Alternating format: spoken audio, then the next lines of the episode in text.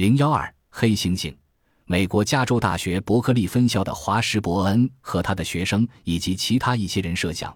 人和猿的共同祖先最像现在的黑猩猩，人类的起源正像现在狒狒那样对稀树干草原的适应。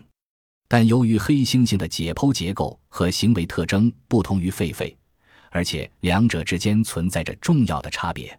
像黑猩猩那样的灵长类，一旦开始像狒狒那样适应草地的生活，其结构便是向人的方向发展。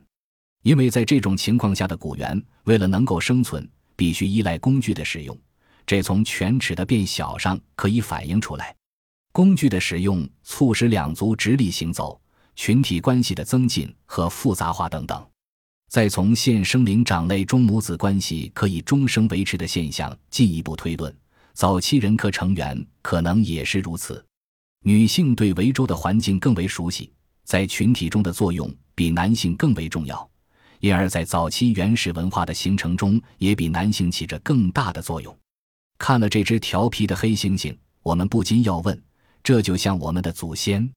吴小元和残猿。塔特尔的小猿假设认为，人科成员最早是由小型的猿进化而来。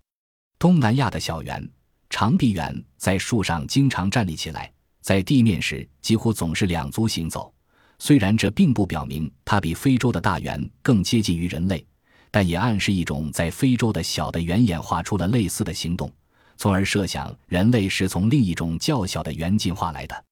它的较小的身材可以演化成像长臂猿那样的在树上两足直立行动，用手抓取食物，或是在树上垂直爬行。躯干都在垂直位置，在下到地面活动时已能两足行走。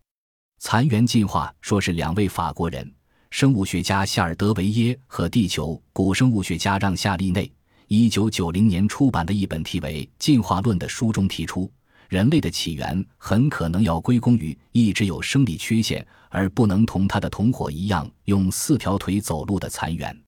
由于在猿群中直立的姿势更有利于吓唬对手。所以，这只病原的生理缺陷反而成了一种优势，使它更容易接近和占有雌源，并将直立遗传给下一代，从而成了两足行走的猿类以及以后的人类的始祖。